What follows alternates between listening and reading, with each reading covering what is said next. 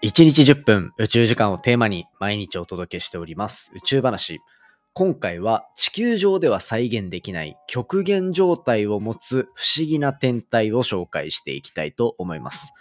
今回も最新の研究をベースにしていて、しかもこの論文、なんと超権威的な雑誌サイエンスに掲載された論文、そして僕が研究室として所属していた理研の研究室から発行されたという、ちょっとコラボ前にもお話ししたところに通ずるお話になってくるので、ぜひですね、こちらも楽しんでいただけたら嬉しいです。今回だけで聞いていただいても楽しめるようになっているので、ぜひ最後までお付き合いください。3, 2, 1, ignition. Japan. 佐々木亮の宇宙話。2022年12月9日、始まりました。佐々木亮の宇宙話。このチャンネルでは1日10分宇宙時間をテーマに天文学で博士号を取得した専門家の亮が毎日最新の宇宙ニュースをお届けしております。ということで本日でエピソードが795話目を迎えているというところで今日お話しするのは地球上では絶対に再現できないそんなパワーを持つ宇宙空間の不思議な星についてお話ししていきたいと思います。もう今日の話はこう僕が博士課程の間に所属させてもらっていた理研の研究室から出ていた、まあ、プレスリリースであるってところ。そして、まあ、ここ一番宇宙の研究で醍醐味である宇宙空間をなぜ研究するかの一つの目的っていうところを大きく達成している非常に面白い研究だなと思っての紹介になります。加えてですね、この論文出ている先がサイエンスっていうもう本当に権威のある雑誌になっているっていうところで、まあちょっとシリーズ的にお話ししていこうというところで、まあコラボ会を挟んで、791とかからいろいろ紹介させていただいている内容の一つになります。まあ今回の話だけ聞いても全然大丈夫な形で話していこうかなと思っているので、まあゆっくり聞いておいていただけたら嬉しいなというふうに思っております。はい。ということでですね、まあ、早速話していきたいなと思うんですけど、まあ、宇宙空、どっから話そうかなと思っていて、宇宙空間を研究する意義って何なんだろうみたいなところの、ちょっとふわっとした広いお話からしていこうかなと思うんですよ。で、宇宙を研究する理由っていうのは、今までたくさんポッドキャストで言っていた軸で言うと、まあ、私たち人類が今地球の上にこう生を成しているっていうところの中で人類がどこから来てどこへ向かっているのかみたいなこう歴史を紐解くっていうのが天文学の一つの醍醐味なんですっていう話を結構繰り返ししてきたかなと思うんですね。具体的には例えば太陽系ができた歴史を知ることによってどうやって地球ができたのかそして地球上にこうやって生命が誕生したっていうところには、一体どういうこうきっかけがあってとか、じゃあ地球上にある物質っていうのは宇宙空間のこういう現象に紐づいててとか、っていうところの話が結構つながってきたと思うんですよ。まあそういった天文学の面白さっていうところもありつつ、もう一、もう一軸面白い部分で言うと、地球上では再現できない、よりこう極限的な環境っていうところを観測することができるっていうのが宇宙研究の醍醐味であって、地球では達成し得ない、ある種こう宇宙空間を実験室と捉えて研究を進めていくっていうところが、実は重要なポイントの一つになってくるっていう、そういう語り口も実はあったりするんですよね。こういう研究の大義名分みたいなところについて、実は研究者の人ってこう自分がどういう研究をしたいかっていうところの大目的みたいなところに実は置いてる人が多かったりとか研究費を取るときにそういった語り口から入ったりするみたいなところもあるので皆さんにもちょっとそのあたりはちょっと押さえておいていただきたいなと思っていてで今回この後者の方ですねその極限状態を宇宙空間で感じていくみたいなそういったところの目線で話していこうかなと思っていて今回主役になるのは、よくポッドキャストでも出てくる中性子星と呼ばれるもの。で、この中性子星っていうのは、こう、星が進化していって死んだ後に残る星でできる、そんな不思議な星なんですけど、ブラックホールのなり損ねって言ってもいいぐらいですね。ただ面白いのは、太陽ぐらいの重さを持っていながら、その半径がもう大体10キロぐらい、10キロとか20、大体10キロぐらいかっていうところになっているっていうところで、本当にぎゅうぎゅうに詰まった天体なんですよね。そういったちょっと不思議な天体っていうのが宇宙空間にはあるっていう状況がありつつ、その中でも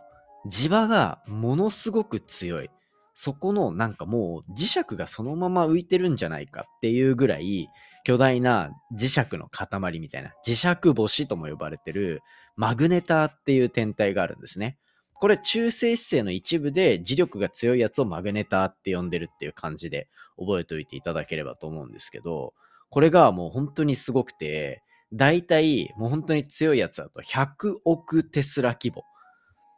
ピンとこない。テスラっていう単位がピンとこないっていうのが一番こう難しいところなんですけど、ピップエレキ版で、えっ、ー、と、どんぐらいだっけな？200ミリテスラとか。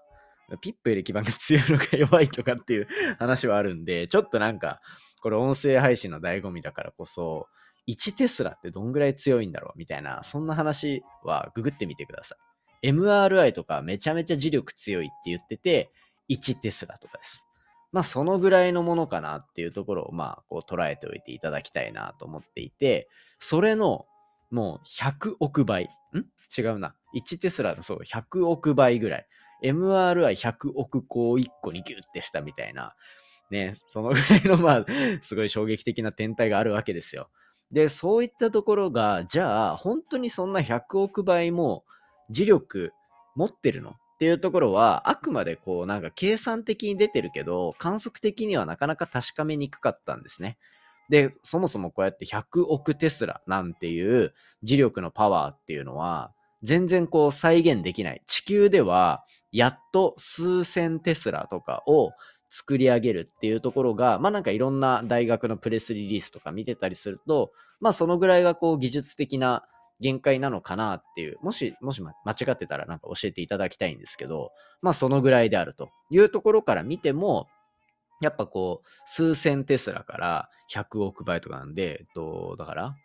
1000万倍とかか。っていうようなぐらいの強さを持つ星。なので、地球上では再現できない、まさにこう、極限状態が保たれているのが、このマグネターと呼ばれる天体ですね。いや、やっぱこういうところにちょっと説明を割いているとこの時間になっちゃうわけですよ。でですね、えっと、今回このマグネターっていうところから一体何を見ようとしていたのかっていうところで言うと、やっぱり僕の専門でやっていた、そして僕が所属していた研究室だっていうところもあるんで、やっぱり X 線を観測しに行くんですね。X 線を観測しに行くっていう軸。そしてその X 線の光がどっちに偏ってるのかっていう軸。そういったところの研究っていうのが今回行われているというところがあるんですよ。で、この X 線の発生源と X 線の偏りっていうところを見ていくと、なんと今回の研究結果によるとですね、これ、まず観測的に得られたその光の偏り方とか、光の放射の仕方っていうところ、これがなんとこう、今まで計算的に100億テスラぐらいあるんじゃないかって言われてたところと、まあ、計算で言ってたところの光の特徴とよく一致するっていう結果が得られたっていうところで、まあ、まず理論的に考えられていたその超強磁場、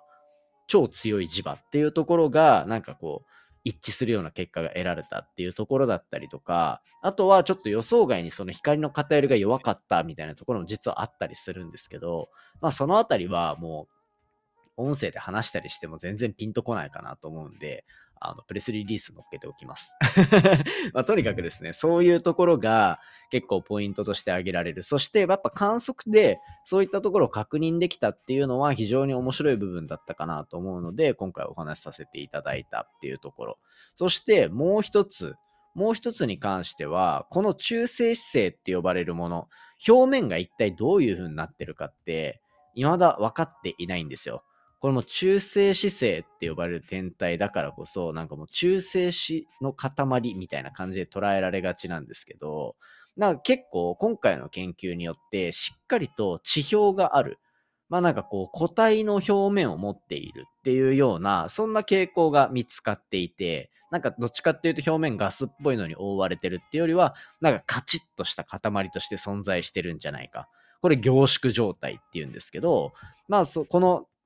磁力を非常に強く持っているこのマグネターっていう天体の表面、実は鉄で覆われているようなガチガチの塊で、さらにこう光を強く放っている。こう磁場を強く持ってるみたいな、すごく不思議な天体っぽいんですが、まあ、この辺りは今回この観測に用いられた去年打ち上げられてようやく1年越しに観測結果が出てきているこの IXP っていうのがどんどんどんどん解明していく可能性強くなってきてるなっていうところを感じてるので、まあ、ぜひですね、このあたり皆さん楽しみにしておいていただけたらと。で、僕自身もこのあたりの研究結果すごく楽しみにしてるので、続報をどんどん出していったり、ね、研究室で実際今回研究の論文書いてる学生なんですよ。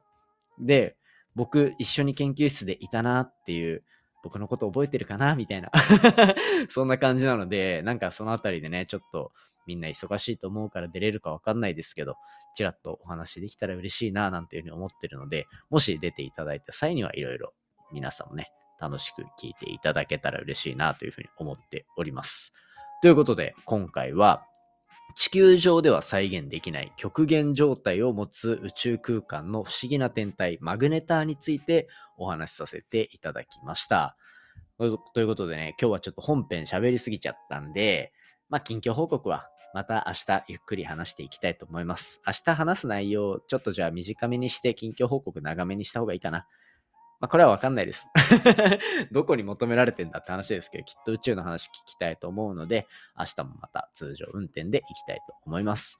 今回の話も面白いなと思ったら、お手元の Spotify アプリでフォロー、フォローボタンの下にあるレビュー、ぜひよろしくお願いいたします。番組の感想や宇宙に関する質問については、Twitter のハッシュタグ宇宙話、または Spotify の Q&A コーナーからじゃんじゃんお寄せいただけたら嬉しいです。それではまた明日お会いしましょう。良い週末をお過ごしください。さようなら。